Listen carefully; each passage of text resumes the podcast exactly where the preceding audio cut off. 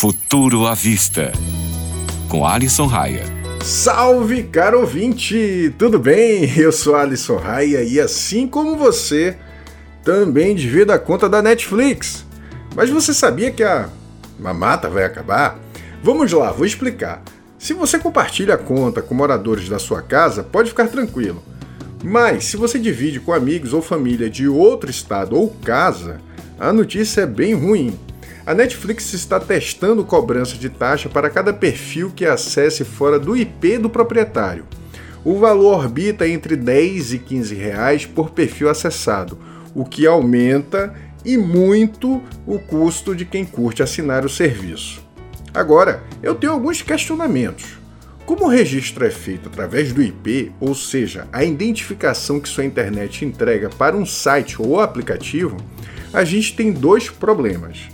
O primeiro, e se o usuário tiver duas casas e passar o final de semana na da praia? Como a Netflix vai provar que quem está utilizando não é ele?